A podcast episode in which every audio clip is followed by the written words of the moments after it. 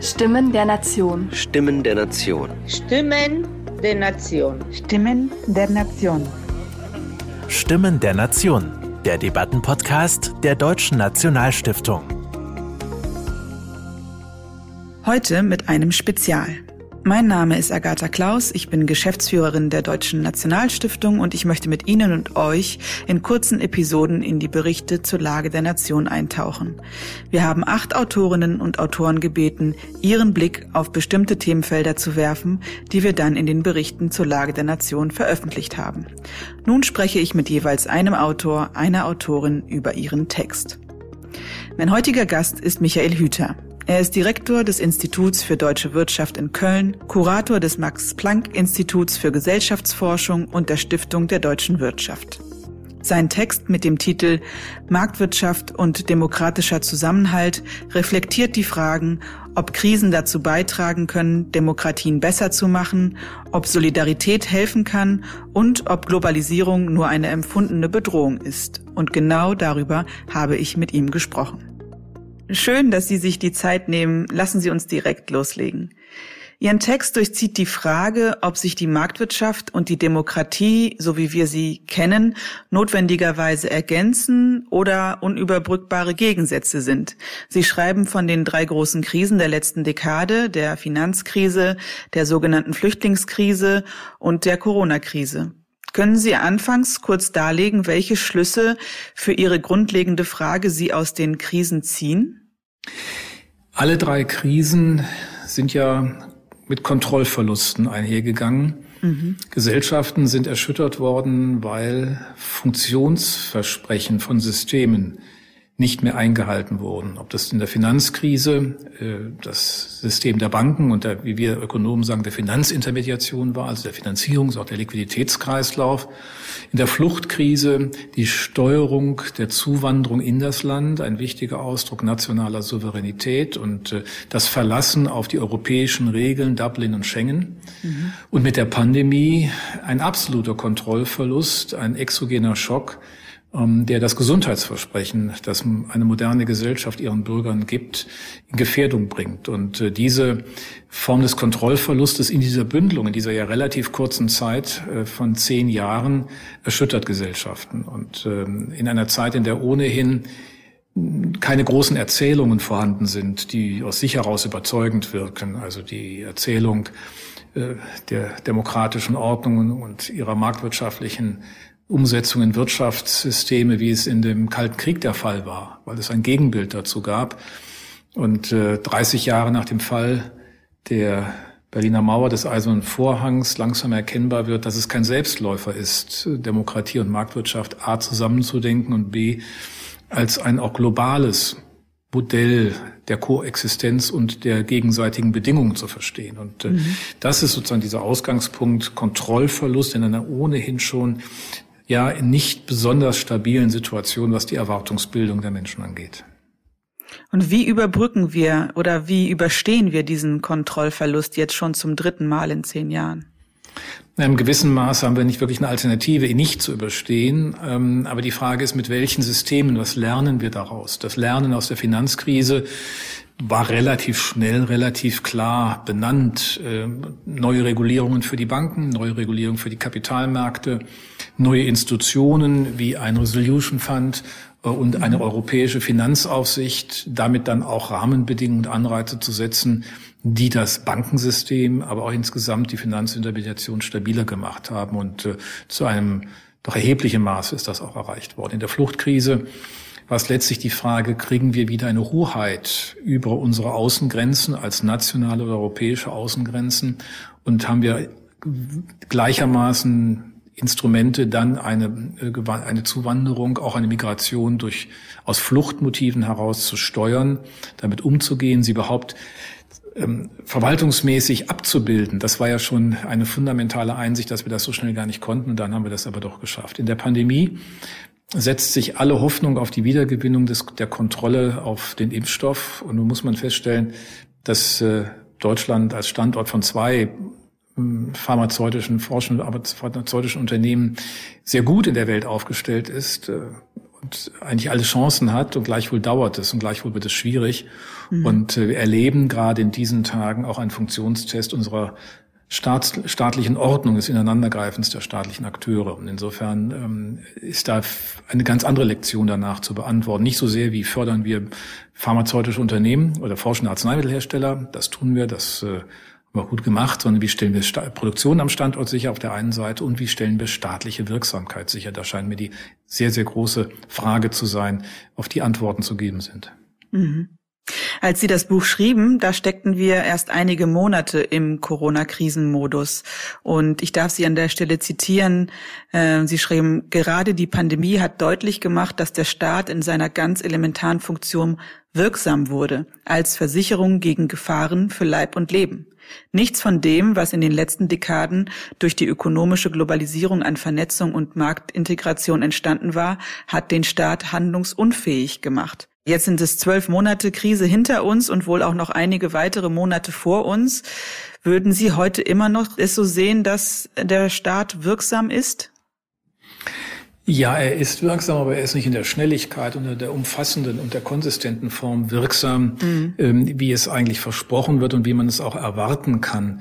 Ähm, wir müssen feststellen, dass unsere Verfassungsordnung in der Gliederung der Bundesländer, in der Drei-Ebenen-Betrachtung Bund, Länder und Gemeinden ähm, keine krisenfähige einfach krisenfähige Handlungsfähigkeit herstellt. Wenn Politik das nicht selbst in die Hand nimmt, und äh, Bundesregierung und Bundeskanzlerin haben das in der Form nicht getan, andere Kanzler hätten es vermutlich getan, ähm, verlassen sich dann auf die Strukturen und wir müssen dann feststellen, dass diese Strukturen aber nicht für Krisen gedacht waren. Ähm, denn das Durchagieren des Bundes auf die kommunale Ebene ist eigentlich nicht vorgesehen. Dazwischen steht äh, Artikel 30 Grundgesetz, alle Verwaltungshoheit liegt bei den Ländern, außer im Grundgesetz steht was anderes. Und Artikel 28.2 Grundgesetz, äh, die äh, Autonomie der Kommunen, Selbstverwaltungsgrundsatz ähm, äh, unserer Kommunen, der dazu führt, dass man äh, die Gesundheitsämter gar nicht so einfach anweisen kann. Das kann man natürlich, äh, wenn man die mhm. Äh, Zuordnungen der Bundeskompetenz im Grundgesetz ernst nimmt oder wenn man die ausschöpft, dann kann man das tun. Das, dieser Weg ist aber nicht eingegangen worden. Und insofern in der gegebenen Verwaltungsstruktur wird es schwierig. In einer Krisenstruktur müsste es eigentlich anders sein. Und das hat sich in der zweiten Welle der Pandemie gezeigt. Äh, da ist dieser Anschluss nicht gefunden worden und auch nicht gesucht worden. Und jetzt stehen wir so ein bisschen da wie das Kind beim Dreck. Mhm. Ja, Sie sprechen ja auch von der Langsamkeit der Demokratie und das war eben noch äh, quasi zu Anfang der Corona-Krise. Dann hoffen wir, dass, was Sie anfangs gesagt haben, dass die staatlichen Systeme zukunftssicher werden, dadurch, dass wir lernen, wir da vielleicht auch einen Weg finden, wie man durch eine internationale Pandemie die Demokratie auch ein bisschen agiler gestalten kann, richtig? Ja, ähm, es ist ja unvermeidbar so, dass wir als Menschen immer in dieser Balance zwischen Agilität, Flexibilität und Geschwindigkeit auf der einen Seite und Beharrungsvermögen, Stabilität und Sicherheitswünschen auf der anderen Seite uns bewegen. Nie ist alles gleichermaßen bedeutsam, aber so eine Grundsicherheit schafft die Möglichkeit, agil zu sein. Im Augenblick haben wir den Eindruck, dass die Ordnung, die wir haben, die Sicherheit nicht verschafft, uns wirklich auch agil sein zu lassen. Hm. Und äh, ich glaube, die, die, der Grundfehler der Politik im Herbst, Winter 2020, 2021 lag darin, nicht umgeschaltet zu haben, eigentlich von einem ja, ich sag mal, von der Verwaltungslogik oder dem Verwaltungsrecht hin zu einer Krisenlogik, ähm, in der man dann auch durchgreifen kann, bis auf die Gesundheitsämter. Man stellt ja auch fest, dass wir ein paar Lücken im System haben. Hätten wir noch ein Bundesgesundheitsamt, das 94 abgeschafft wurde, aus damals verständlichen Gründen. Aber hätte man eine Struktur, die Gesundheitsämter genauso wie die Ausländerbehörden durch das BAMF anzusprechen, gemeinsam schnell auf eine ein, äh, gemeinsame Logik zu bringen. Wenn man das nicht hat, braucht man halt die Ministerpräsidenten und die Gesundheitsminister. Ministerinnen und Minister der Länder, um dann die gemeinsame Digitalisierungsplattform wirksam werden zu lassen. Das zeigt so ein bisschen, dass wir in der Funktionalität unseres Systems ähm, an Grenzen in unserer Zeit Richtung Krisen und Richtung Digitalisierung kommen. Lassen Sie mich zu einem anderen Punkt in Ihrem Text kommen. Da ist viel die Rede von Solidarität, einem Buzzword, das man eher bei einem Ökonomen nicht erwarten würde. Zumindest habe ich es nicht erwartet. Vielleicht können Sie uns äh, Ihre Sichtweise auf die Solidarität und vor allen Dingen äh, erklären, wie gelebte Solidarität zu einem besseren Verhältnis von Marktwirtschaft und Demokratie weiterhelfen kann. Nun, der, das, die Idee der Solidarität, auch der subsidiären Solidarität in einer Gesellschaft, ist ja nicht marktfern, sondern man kann es auch so umwenden, sagen, es ist eine marktwirtschaftliche Ordnung und so ist das eigentlich auch von den Gründervätern der deutschen sozialen Marktwirtschaft immer verstanden worden. Wenn die funktionsfähig sein soll, bedarf sie einer gesellschaftlichen Einbettung, also eine Marktwirtschaft. Erstens ohne demokratische Ordnung und zweitens ohne eine zivilgesellschaftliche Rahmung ist auf Dauer in unserer äh, Sicht und auch in unserer kulturellen Prägung nicht erfolgreich. Wir sehen, in China gibt es ein Gegenmodell, Märkte zu nutzen in einer ja, äh, zentralpolitischen Logik und auch in einer ähm, Diktatur, wenn man den, den, Umgang mit den Freiheitsrechten, den Bürgerrechten, der Pressefreiheit anschaut. Aber für uns ist es eigentlich als deutsche Ökonom traditionell eher selbstverständlich, diesen Gedanken aufzugreifen. Und das heißt ja nichts anderes, als dass zu der Verantwortungsfähigkeit des Einzelnen in seinem konkreten Tun, also in der Haftung, die zur Vertragsfreiheit, wie die Ökonomen sagen, dazu gehört natürlich auch so etwas wie eine Mitverantwortungssicht gehört, also zu erkennen, dass wir alle unterhalb der Gesetze täglich miteinander uns ins Benehmen bringen. Wir Dinge gemeinsam tun, gemeinsam organisieren, ob wir es besprechen oder nicht. Der öffentliche Raum, wie Hannah Arendt ihn beschrieben hat, beschreibt genau diese Sphäre des Lebens. Und dort ist es unabdingbar, dass man eine gemeinsame Sicht hat oder wie David, David Hume es äh, formuliert hat, Common Sense of Interest, ein gemeinsamer Sinn für ein gemeinsames Interesse. Es ist insofern eine urökonomische Perspektive, die gerade heute in Zeiten der Verunsicherung, der Destabilisierung, der hohen Fernbeeinflussung, wie ich finde, ganz besondere Bedeutung hat. Mhm. Sie sprechen vom ähm, öffentlichen Raum nach Hannah Arendt. Nun sind wir ja gezwungen, in unseren eigenen Häusern zu bleiben. Äh, fehlt da ein bisschen der der öffentliche Aufschrei im Internet, äh, denn von öffentlichem Raum und von Mehrheiten habe ich leider nicht so viel mitbekommen in dieser Krise. Naja, man könnte zunächst sagen, dass äh, die überwiegende Mehrheit der Menschen sich ja vernünftig verhält. Und denen ja. sich vernünftig verhält, verhält sie sich auch solidarisch. Ähm, also mhm. keine Risiken eskalieren lassen, sondern darauf Rücksicht nehmen. Ähm, und natürlich am Ende beruhen moderne Gesellschaften nicht auf, aus der, auf der digitalen Fernbegegnung, sondern sie beruhen auf dem menschlichen Miteinander und sie sind engst verwoben mit der Verstädterung und der Urbanisierung des Lebens im 19. Jahrhundert. Also moderne, wie wir sie heute erleben, ist ganz extrem an Städte, an städtisches Leben und damit an Märkte, an Plätze, an öffentliche Räume gebunden. Und das diskutieren wir ja gerade. Was wird da eigentlich übrig bleiben nach dieser Pandemie, wenn wir dann ein halbes Jahr und noch länger die Geschäfte, die Restaurants, die Hotels, die Kultureinrichtungen, die Museen, die Sporteinrichtungen geschlossen haben, dort, wo wir uns eigentlich zueinander treffen. Wir sind jetzt ja in einer sehr vormodernen Situation mhm. angekommen, jeder für sich zu Hause und und auch jeder allein. Ne? Man, man kocht alleine, man, man arbeitet alleine zu Hause statt kooperativ arbeitsteilig in den Unternehmen. Und insofern ist das schon eine sehr ähm, für die Moderne eigentlich unnatürliche Situation. Und man kann auch die These vertreten, dass das, was wir gerade erleben, in einer gewissen Weise so ein Test für die Robustheit der Moderne ist. Ich glaube, wir werden sehen, wie wichtig uns diese öffentlichen Räume sind. Und das ähm, als da sozusagen den Ersatz in der digitalen Welt, in den sozialen Medien zu sehen, ist halt ein Irrtum. Nicht? Das ist keine, kein, das ist vielleicht Kommunikation, aber es ist eine, immer eine zweidimensionale und nie eine dreidimensionale. Es ist nie verbunden mit der gesamthaften Wahrnehmung anderer Menschen. Und das ist etwas, was uns ähm, im Grunde seit 200 Jahren ausmacht, dass wir selbstbefähigt, ganz anders als früher, mit Kompetenzen, mit Kapazitäten ausgestattet sind, uns gemeinsam zu organisieren. Ein, ein letztes Thema, das ich gerne anschneiden würde, äh, wäre die Globalisierung. Ist die Globalisierung Ihrer Meinung nach tatsächlich nur eine empfundene Bedrohung oder ist sie real existent? Ja, es ist immer, wie man es macht, mal einfach formuliert, aber damit ist natürlich viel Komplexes verbunden. Die Globalisierung an sich ist ja zunächst einmal nichts anderes als die Ausdehnung von Freiheitsräumen. Also wenn man früher im 19. Äh, Jahrhundert Schwierigkeiten hatte, in den 36 Kleinstaaten des Deutschen Bundes sich zu bewegen, äh, dann haben wir das weit überwunden. Wir haben auch die Grenzen in Europa überwunden und wir haben auch eine Fähigkeit und eine Möglichkeit, mobil zu sein im weltweiten Rahmen. Das gilt nicht nur für uns Menschen, das gilt auch für den Warenhandel, das gilt für alle anderen Formen des Austausches, äh, der dauerhaften Wanderung, äh, des Wissensaustausches. Das heißt, im Grunde ist erst einmal Globalisierung nichts anderes als die Ausdehnung von Freiheiten. Und wer das alles wenig mit Anpassungslasten verbunden, gäbe es in der Ausgangssituation keine großen Wohlstandsunterschiede. Und daraus ergeben sich aber Anpassungslasten, sodass gerade in etablierten Volkswirtschaften einfache Arbeit unter Druck gerät.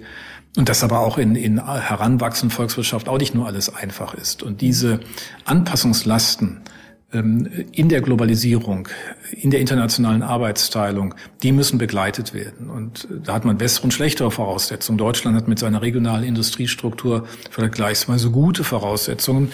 Nimmt man im Gegensatz dazu die USA mit ihren Flyover-Countries, äh, wo man wirklich eine Spaltung der Gesellschaft auch durch diesen Prozess verstärkt ähm, identifizieren kann. Mhm. Und insofern ist Globalisierung natürlich zu organisieren, es ist zu gestalten. Wir brauchen Institutionen, die der Globalisierung das nehmen, was die Menschen hier übel nehmen, nämlich die unkontrollierte, unlegitimierte Fernbeeinflussung. Dinge, die irgendwo passieren, beeinträchtigen mein Leben hier und jetzt. Und habe ich noch die Hoheit über mein Leben? Das ist ja die Frage, die daraus folgt. Und deswegen sind auf der, so, so widersinnig es klingt, starke politische Rahmungen vor Ort in den Städten, in den Ländern, aber natürlich auch in einem Verbund wie in Europa, sind die, ähm, verlässlich und geben die mir so viel Halt, dass ich diese Fernbeeinflussung auch ertragen kann, dass ich damit umgehen kann. Das scheint mir die zentrale Herausforderung zu sein. Wir haben viel mit solchen, würde mal, unelected powers zu tun. Ja die irgendwo in der Welt wirksam sind, die aber ganz konkret bei uns die Lebensbedingungen und den Alltag mitbestimmen. Und das ist für die Menschen nicht transparent. Und dem es nicht transparent ist, auch nicht so leicht verständlich. Und dann wird das sehr eingängig für viele zu sagen, lass uns lieber die Grenzen schließen, lass uns die sozialen Gruppen schließen, lass uns den Wohlfahrtsstaat abschließen, damit er für uns wirkt. Auf Dauer trägt das natürlich nicht. Wir müssen versuchen, es zu organisieren und durch Institutionen einzubetten. Lieber Herr Hüter, unser Buch trägt den Titel Trotzdem, was uns zusammenhält. Können Sie uns Ihr trotzdem in dieser Debatte formulieren, also den Punkt, an dem weniger die Spaltung als eher der Zusammenhalt sichtbar wird? Wir haben die große Chance, auf einem sehr reichen Land die Möglichkeiten für uns, aber auch für andere ja weiter verantwortlich zu entwickeln. Wenn wir die Pandemie so weit überwunden haben, dass sie ein endemisches Phänomen wird, wie andere Viruserkrankungen auch, dann kehren wir zu einem öffentlichen Leben, einem Kulturraum zurück, der hoch entwickelt ist. Und ähm, dann auch zu erkennen, dass Freiheit nicht isoliert im politischen oder im gesellschaftlichen nur zu haben ist, sondern dass Freiheit auch im ökonomischen dazugehört. Wir müssen gerade das nicht gegeneinander, sondern miteinander denken. Also die Impulse aus der Dynamik der Marktwirtschaft für die aus guten Gründen langsamere und trägere Demokratie zu nutzen, damit beides auf Dauer lebensfähig ist. Eine Marktwirtschaft ohne Demokratie ist für mich dauerhaft nicht vorstellbar. Die Demokratie setzt die Bedingungen, nicht umgekehrt. Und daraus wird eine Story und äh, daraus entsteht auch Halt und daraus entsteht auch Orientierung. Und dann entsteht auch die Kraft, auf Neues sich einzulassen. Wir sind hoch innovativ. Das wird auch in den zentralen Industriebereichen sich zeigen, wo wir gerade einen gewaltigen Strukturwandel erleben, der uns wieder nach vorne tragen wird. Und äh, aus dieser Perspektive heraus haben wir, meine ich, ähm, Chancen, trotz alledem zu sagen. Dann danke ich Ihnen sehr herzlich für dieses Gespräch. Sehr gerne. Wer die Gedankengänge von Michael Hüter vertiefter nachlesen möchte, dem sei natürlich unser Buch Trotzdem, was uns zusammenhält, Berichte zur Lage der Nation ans Herz gelegt. Neben ihm schreiben unter anderem Heinrich August Winkler, Marina Weißband, Richard Schröder oder Sylvie Goulart. Es fasst 230 Seiten und ist im Moormann Verlag erschienen. Oder der abonniert diesen Podcast. In den kommenden Folgen werde ich mit anderen Autoren in ihre Texte eintauchen. Das war Stimmen der Nation, der Debattenpodcast der Deutschen Nationalstiftung. Weitere Informationen zur Arbeit der Stiftung erhalten Sie unter www.nationalstiftung.de.